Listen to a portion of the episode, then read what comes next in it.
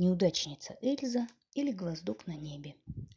Жила-была Эльза Небылицына с мокрым носом.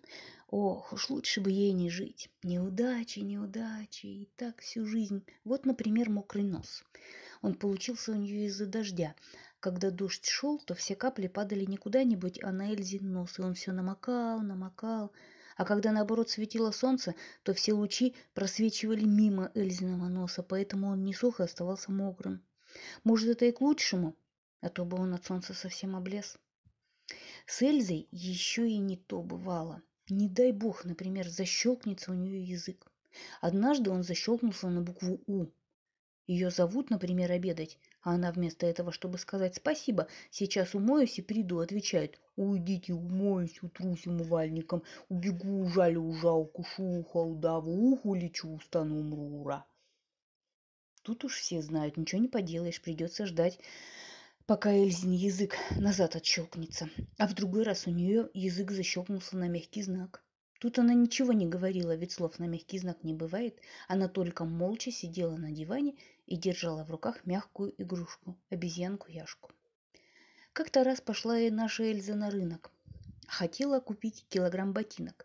Там ей сказали, что ботинки на килограммы не меряют, а на весах не вешают. От огорчения Эльза хлоп и попала на другую планету. От огорчения еще и не то может случиться. На этой планете было удивительное деревянное небо, и в нем торчал вколоченный гвоздок. Его так и звали «Гвоздок на небе». Вот уже говорят сто лет, как он висел на своем небе и никого не трогал. Но Эльзу-то мы знаем, она была неудачницей из неудачниц. И, конечно, гвоздок на нее обязательно тут же упал. Пожалуй, мог бы он ее и убить, да только от долгого весения изрядно погнулся и отупел. С этим замечательным гвоздком она подружилась и отправилась путешествовать, и очутились они в стране плюющих сплющенников.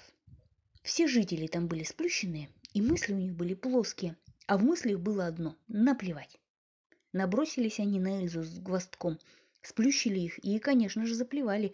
От сплющивания и плевания гвоздок еще больше заржавел, а у Эльзы заболел живот. Ну, такая она была невезучая. Как тут быть? Хорошо, что в ту страну как раз пришли 14 шведов. Они тут же всех сплющенных расплющили обратно, а Эльзу с гвоздком забросили на планету, где жили белые камни.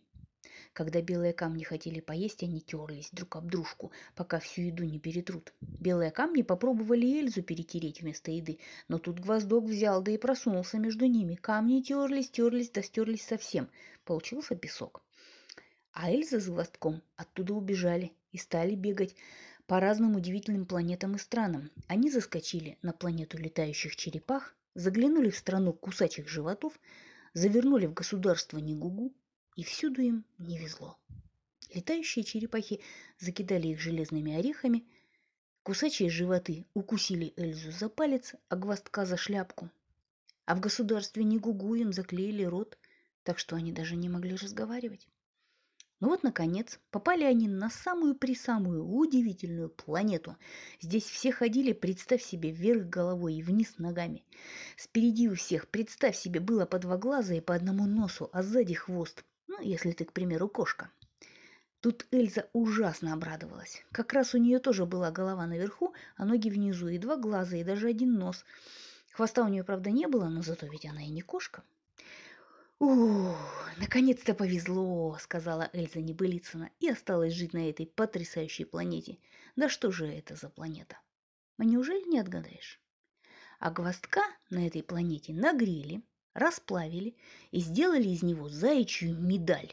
Присвоили эту медаль самому лучшему из всех зайцев этой планеты.